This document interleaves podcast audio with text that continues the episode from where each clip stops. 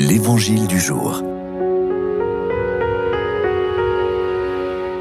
Bonjour, Évangile de Jésus-Christ selon Saint Luc.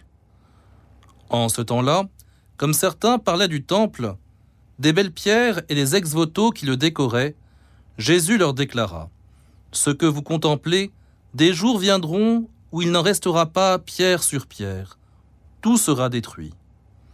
Ils lui demandèrent Maître, quand cela arrivera-t-il? Et quel sera le signe que cela est sur le point d'arriver?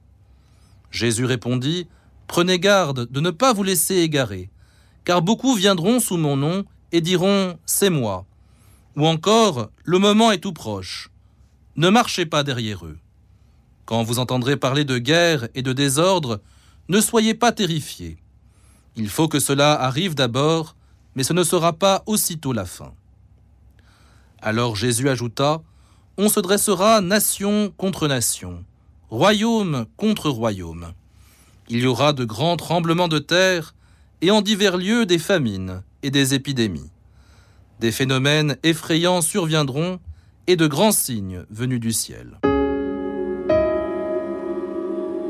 Dans ces derniers jours de l'année liturgique, nous entendons les prédictions que le Christ prononce à Jérusalem juste avant de subir sa passion sur la fin des temps ou la fin d'un temps. Et on peut se demander quel est l'accomplissement qui est survenu déjà de ces prophéties, puisque le Christ nous dit cette génération ne passera pas avant que tout cela n'arrive. Les prophéties que le Christ prononce, comme dans tout discours apocalyptique, peuvent se lire à trois niveaux. Le premier niveau, c'est le niveau personnel, celui de la vie de chacun d'entre nous.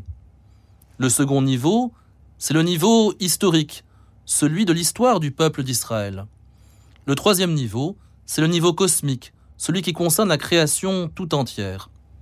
Nous savons qu'au niveau historique, les prophéties du Christ se sont réalisées, puisque le temple de Jérusalem, 40 ans exactement, une génération exactement, en termes bibliques, après la Passion, le temple a été détruit par les armées de l'empereur Titus. Alors qu'en est-il de l'eschatologie cosmique, de la fin du monde tout entier? Eh bien, nous l'attendons encore, bien sûr. Et c'est la fin de notre propre vie, la contemplation du terme de notre existence ici-bas, qui peut nous aider à en envisager la fin ultime.